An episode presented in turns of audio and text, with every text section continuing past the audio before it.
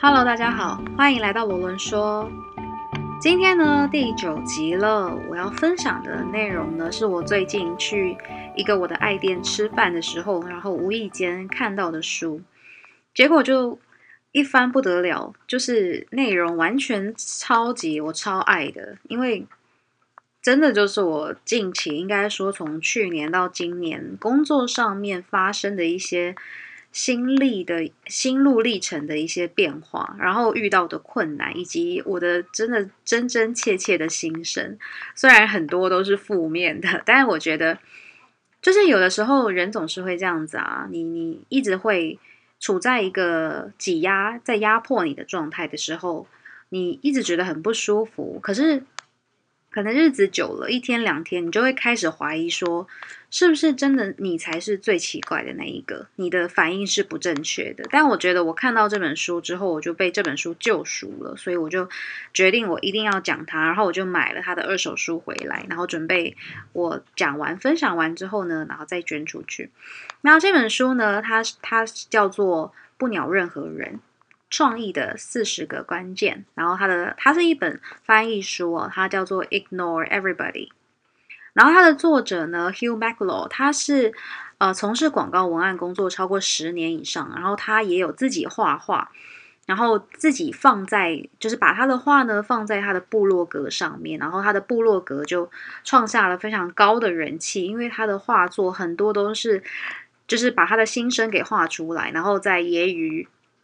人性啊，还有他遇到的一些状况的一些话，然后就很多的粉丝就跟他引起了共鸣。那我会在接下来的内容当中呢，跟大家聊聊为什么我觉得他写的真的是太好了。而且，其实他这本书不是在近期出版的，但我觉得他讲的很多道理真的是一生受用。而且，尤其如果你的工作也是行销相关的工作的话，真的。你一定也会非常认同的。我最喜欢的就是它的封面，就是一个面无表情的人拿着斧头。因为我在我的工作上面，真的是我可以用四个字来形容：披荆斩棘。当你是在做思想工作或者是做创意工作的时候，我必须说这个事情是超级主观的，所以你会很难去证明说这样子才才对呀，这样子才怎么样啊？那可能另外一方就会跟你讲说，但这样不赚钱呐，这样不呃跟别人不一样，不符合潮流啊，等等等等的。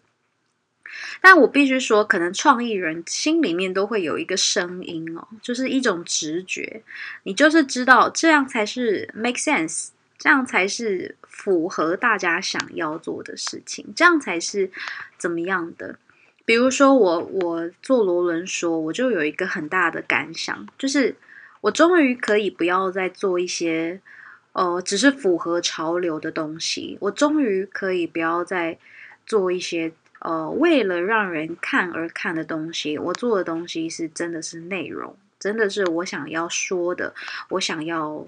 给大家知道的，或者是说。我想要创造这些东西，我想要创造罗伦说，然后抱着他去遇见，诶，也喜欢我这些内容的人，然后可能在跟他们的互动过程当中，然后也是一种缘分，交到了朋友等等等等的。我希望的是获得这种成就感，而不是大家为了哦这一则的点阅率有多高啊，那一则怎么样？我觉得那真的都是。农场虽然我们在前几集当中，我们称农夫是一个很棒的工作，我们要不断的在自己的心中，在别人的心中撒下种子，撒下契机呀，契机的种子。但我觉得真的不要当内容农场的农夫，尤其是如果你的职场环境是逼迫你去当内容农场农夫的话，那我觉得你也该好好思考自己的创造力该运用在什么样的地方了。然后在第一章的时候，他马上就破题了。他有非常多的小篇章。那他的第一个章节马上讲的就是不鸟任何人。那他的意思就是说，当你在创作一个非常棒的创意的时候，其实你身边的人是没有办法接受的。尤其是这个创意它将会带来带给你巨大的成功的时候，别人其实是很难就是很难去接受哦，你你迈向了成功的，或者是说很难心里完全丝毫没有疙瘩的看着你去。然后他在这一章，其实我觉得他讲的一点蛮现实的，但我觉得有的时候可以感觉到那样子的细微的化学变化，就是人性的部分。设身处地的想一想，就是你的改变是对你身边的人没有任何的好处，那他们会，他们喜欢的是你，你这个人，而不是你的改变。可当你要变得更好的时候，你周遭的人不一定是能够欣然接受的，尤其是你职场上面的同事，他们已经习惯用固定的模式来跟你打交道，然后他们也习惯在你们关系之间掌握某种主导权。想要处于更加有利的地位，所以你当你在推行这样的创意，或是在推行一种明显的是比他好的方式的时候，他们绝对不会先选择接受，即便他们自己也觉得好像那样比较好，因为他们会，他们已经觉得他们现在的日子很舒服了。可是你推动的东西，或者是说你引导的专案，证明了他的舒服其实并没有帮助到。公司些什么的时候，他一定他就会处心积虑的去排挤你。那这也就是为什么大部分的人就是在推行好的创意或是好的工作法的时候，总是遇到阻碍。我举个例子好了，如果你是 PM 的话，尤其是软体 PM，你一定听过敏捷工作法这个东西。那这个东西它其实是在呃很多的外商都已经有在领头羊了，开始在进行。那 Agile 它其实就是敏捷工作法，它它是推翻了以前就是提倡闭门造车的这个东西。以前古代的人，不要说太古代啦，就是比较老式的工作法，可能我写了一个计划，我就要先写的非常非常的详尽，非常非常的巨细靡遗，然后我要设定出一百个 Q&A。当我的老板问这个问题，我回答出来，然后我才要去，我几乎都已经完成，要把这个东西做出来了，我才把它推到市场上面去。但敏捷工作法它提倡的是，呃，你应该要先做一部分，而且这个部分它是能够体现你这个产品里面的某一件、某一个精神，或者是某一件很重要的道理，某一件事。然后来让投资人他看见你的远景，然后并且继续投资你钱，让你把这个东西再继续的去做得更完整。那可能就会有人问说，为什么不一开始就做出来？因为市场是一直在变动的，时间是一直在变动的。当你如果你花了呃，比如说两个月、三个月、半年，然后把这个东西做出来的时候。可能市场的需求已经改变了，可能你的消费者的轮廓已经不一样了，但是你还在闭门造车，那你就完全不知道这件事情。你可能还在抱着你半年前做的使用者访谈，然后来去制作你的产品。所以敏捷工作法它的推行呢，就是你要边做边吸取市场资讯，然后边跟内部沟通，然后一边调整你的产品，以至于你在最后产出的时候。能够符合，能够获得最大的利益，市场是最喜欢的。但是这样的工作法，其实，呃，一方面它的步调很快，二方面呢，它需要一边做，然后一边去聆听市场的痛点。那它，你可能收集回来的资讯是不符合主流的，这时候你要怎么样跟内部去做沟通？所以这就是我之前有参加过一些关于这样敏捷工作法的工作坊，然后其实就可以听到蛮多蛮多 PM 他们可能在他们的公司里面想要实行这样的东西，但他们的公司却还是呃很守旧的，还是坚持着闭门造车的做法，并且可能权力比较高的一些能量吸血鬼吧。我们在之前的过你的第二人生当中有提到。就是比较僵化的，可能比较习惯老式工作法的，可能主管啊，或是其他的长辈，那他就会大力的去阻碍你做这件事情。那只是在这一本书当中呢，Hugh 他就是说，好创意会让人际关系的权力平衡发生变化，这就是他们一开始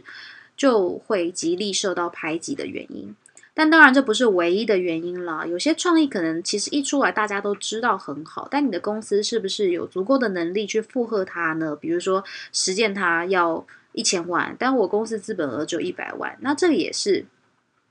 会去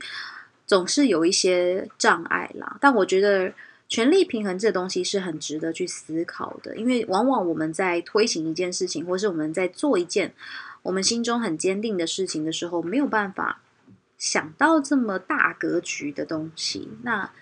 也许我们想到这一点，也许我们可以反着来利用敏捷工作法，做一点点内部沟通，然后另外一边再做一些实践工作法的部分，实践我自己想的理想的部分，就是我把市场端可能换成内部端，一边一边听着他们的痛点，然后一边来调整我影响他们的方式，也不是完全直接的革命，但是也许这样做会好一点，等等等等的。所以我觉得他第一章破题其实破的很好，不鸟任何人不是代表说你真的叫你不要理任何人的声音，而是你要观察，你要耳听八方，你要去听见市场的声音，然后听见那些反对你的声音，然后用聪明的方式来让你心中觉得对的事情去实现。然后他。再来举的一个小篇章就是创意不必大，只要属于你就好。你对作品所拥有的绝对主权，远比作品实际的内容更能激励人心。我觉得他这一篇真的说的太好，因为尤其是我刚在制作罗伦说嘛，虽然说到第九集了，但我真的觉得我，因为我自己也是在广告界里面。起来的。我从大学的时候的第一个实习工作就是在广告公司，然后我现在呢是在其他的业界做数位行销。但我真的觉得为自己留下一些什么真的很重要。不论你你是做什么行业的，你可能是工程师也好，你可能是老师也好，或者是你是其他的职业，我真的非常的建议大家一定要为自己留下一些什么。这个东西它可以不是公众性质的，你也许也可以写日记啊，也许也可以写一些心得摘要，或者是拍照等等的。可是你一定要为自己留下一些什么，我觉得这个是很很值得的东西。比如说，我我就在做罗伦说的过程当中，我就幻想以后我就不用。不用讲故事给我的小孩听了，我可能就播哎童书来，然后给他听。然后我的小孩在成长阶段的时候，他可以听到我讲不同不同的阶段，然后不同的主题会去遇到的困难的书籍。那他进入职场的时候，可能他不会告诉我他的困难，可是他在听我的节目的这些过程当中，他可以自己恍然大悟，或者是我的这些节目。可能在他出生之前就已经为他备好了醍醐灌顶的良药。那发生在作者身上的事情，他经营的什么呢？一开始的时候告诉大家，他经营的是部落格，但事实上，他部落格的上面剖的那一些插画，都是他在名片的背后画的。对你没有听错，就是名片，因为他常常会觉得说，他就是有灵感会突然降临，然后他需要的东西可以马上记下来。那名片的背面总是空白的，就非常好用，所以他很喜欢在名片的背后留下他的一些灵感，然后他想到什么就画什么这样子。那他在这一篇当中，他写到的是：你对作品所拥有的绝对主权，远比作品实际的内容更能激励人心。因为你的绝对主权会激励人们去追寻自己的绝对主权，属于自己的自由还有可能性，远比作品本身的客观价值更赋予作品力量。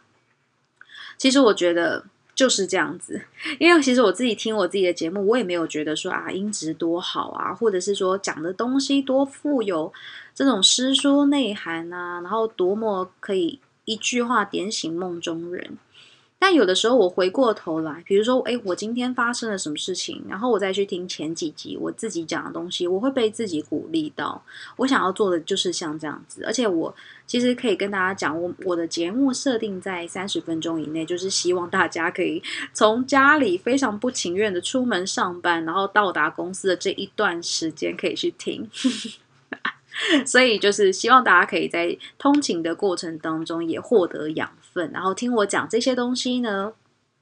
你也会更了解到自己的状况，然后觉得自己不是孤单的，也是有人跟你一样身处在，呃，可能理念不合，或者是很多职场的状况当中当夹心饼干，但还是努力的生存下去，还是努力的去推进你自己心中觉得对的事情，还是努力的在散发正能量给大家。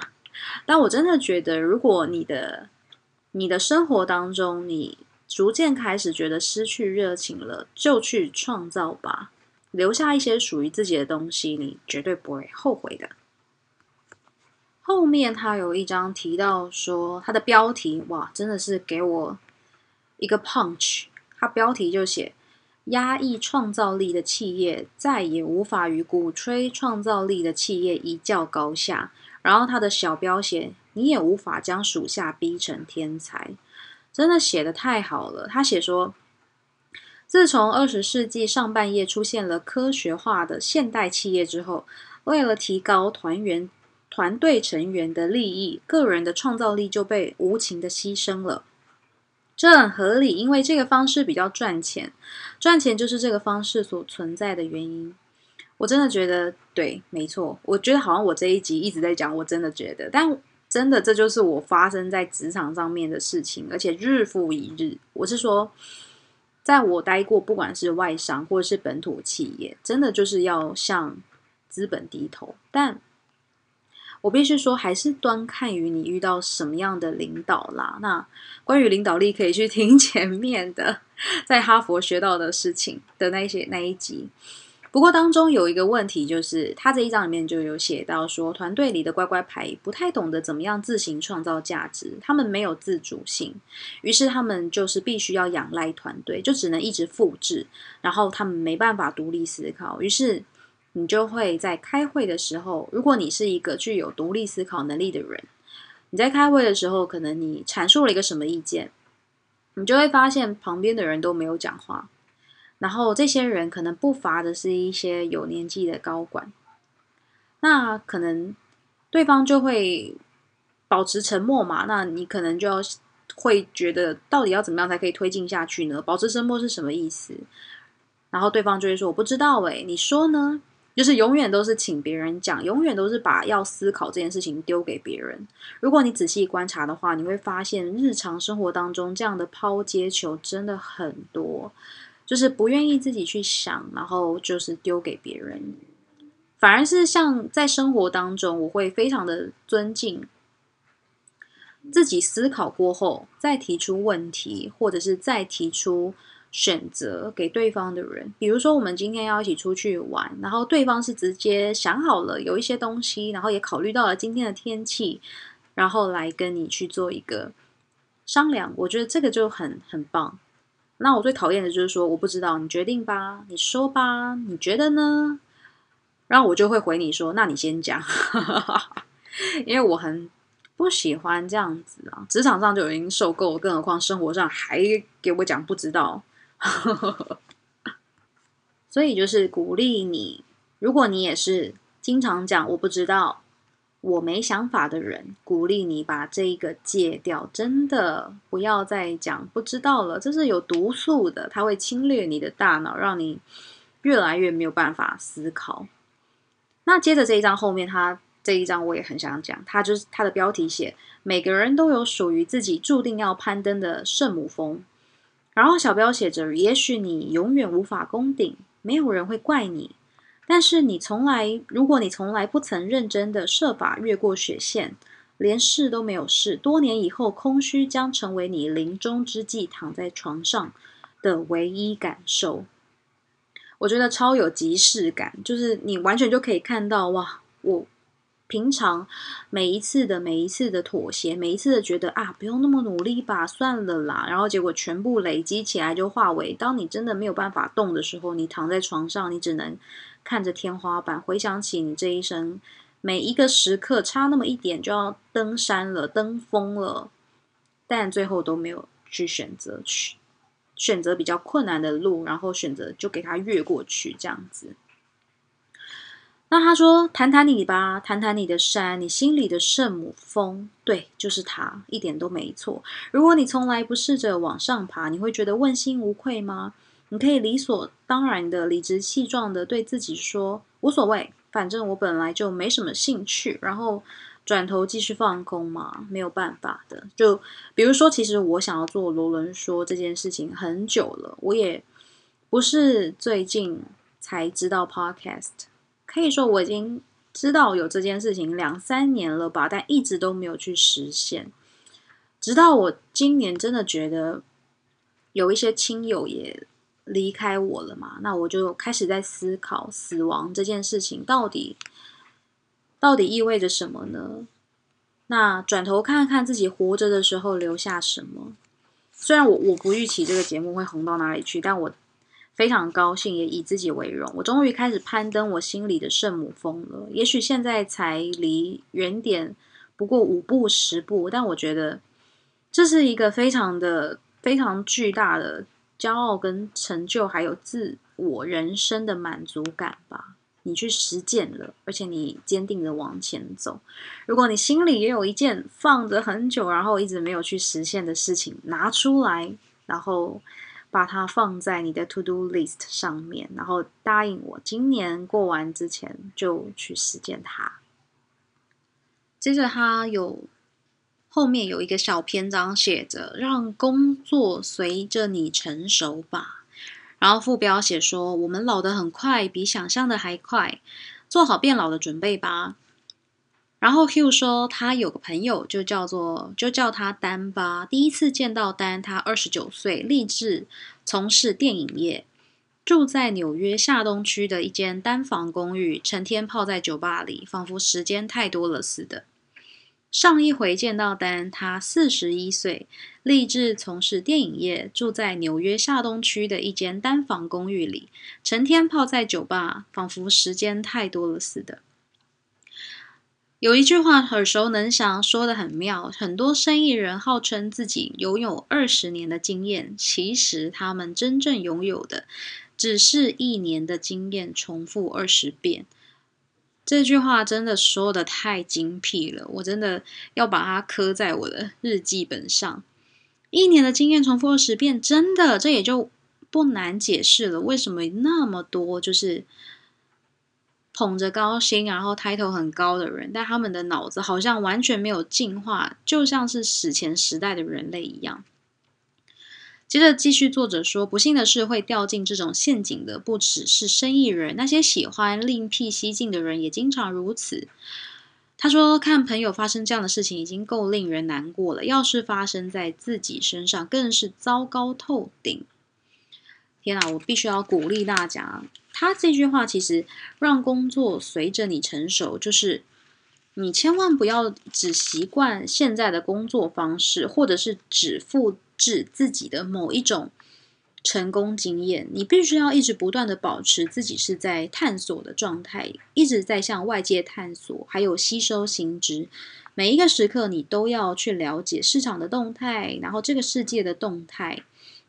以及你自己内心的动态。你不能只用一种工作法，然后你觉得解决你现在所有的事情，比如说你会这些 Excel 就结束了。但事实上还有很多很新的简报的方式正在推出。以前的人用 PPT 做简报，现在的人用 Canva 做简报。以前的人怎么样？现在的人怎么样？但是事实上，以前的不是不好，而是以前的人如果有一直在吸收现在的东西，一直在学习新的工具，那他到了现在，他就会变得很酷的人，他就不会是以前的人。那我还是觉得，如果你你自己觉得你是一个比较没有什么意见，没有什么感觉，你听到这一集的时候，拜托你一定要。让自己成为一个富有内在动机的人，不然的话，你一定就会后悔的。到了几十年之后，你会发现自己什么都没留下。所以，不要。如果你现在还年轻，如果你现在 OK，可能 maybe 中年，那至少不要再从现在开始，不要让工作只是工作而已，不要让一年的经验复制二十遍。再让自己在这每一年当中都有很多很多的养分，而且他这一篇配的他的名片插图 超讽刺的，他写说：“你才刚断气而已，已经没有人在乎你了，因为你因为这样就是复制你。如果你的工作经验值只是一直不断的重复的话，那可以可想而知不会太重要的。我的意思是说，你在职场上或你在生活上的角色是不会占有太太大的影响的。他就写你刚断气的时候，已经没有已经没有人记得你了。我觉得是蛮符合的啦，虽然非常的讽刺。那最后我想要跟大家分享的这一篇，我也很喜欢，它叫做“意义无涯，生命有涯”。他说呢，在二零零五年二月的时候，他发表了一篇文章，《意义无涯》里面有这么一段话，他引申的是佛的，就是佛经的道理。他说：“佛说涅盘之道千百种，正悟是一床开了六十亿扇门的楼房。”在有生之年，我们刻意不找门，不随便找一扇门，而是找属于我们自己的独特法门。我们愿意付出代价享受恩典，我们愿意放弃金钱、时间、权力、地位、稳定，还有安逸，只为找到法门。这到底是什么呢？法门是什么呢？他说，法门是一扇了不起的门，它能丰富此生，能在我们的心中产生回响，而且与周遭所有人产生共鸣。那扇门很有用，它可以创造财富、欢笑、喜乐。它会承担自己的责任，同时造福他人。它将建立在怜悯心之上，但是无法忍受笨蛋、寄生虫和犬儒。其实，他这里的法门跟我们中文当中的不二法门。就是跟窍门其实不太一样。其实我我觉得这个法门它可以可以被解释成为是天命吧。就是每一个人都有一个天命，当你找到它的时候，你就会觉得完全不需要去比你看了几十本励志的书，比你听了几十集励志的罗伦说都还要更重要。其实我我也觉得，我我讲的这些内容，不是说你马上就能够成为多多厉害的人，或者是多富有动机的人，而是鼓励你去寻找天命这个东西。它可能平凡无奇，可能闪亮耀眼，但是它可以让你让你觉得你这一生都充满了意义，让你觉得去做这件事情，你就是就是带给你极大的满足。如果你还没有找到它的话，去寻找它，因为意义无涯，生命有涯。你可以去利用你的天命，然后去创造很多的事情，带给你的家人。你的天命，它也会带给你很多的朋友，很多志同道合的人。你会获得很多新的机会，你会在这里面当中创造出很多人生的有趣的剧情。就像 Hugh，他觉得。插画，然后他觉得写出这些心声是他没有办法不去做的事情，于是他留了下来，然后他试图的留下了记录，结果他的部落客就被很多人看到，有很多不要说爆红好了，其实我不是很喜欢爆红这两个字，我觉得就是他的内容有很多跟他心境一样的人跟他想要跟他对话，然后觉得啊，他讲出了自己的心声。于是就变成了他的追踪者。那当然，Hugh 他写的这本书也是引起了我的心声，引引发了我的共鸣。那你听完今天这集以后，觉得怎么样呢？你是不是也跟我一样，处在常常处在两面为难的情况下？你是不是也常常在推行着觉得自己对的时候，对的事情的时候，然后受到了打击呢？那你是不是也在努力的为自己的创意去努力着呢？适时的去推进吧，只要你有在改变，事情总会不一样的。那这一集就到这边啦。如果想要听什么，或是你也有一些感触的话，欢迎到我说的 IG 私讯告诉我哦。拜拜。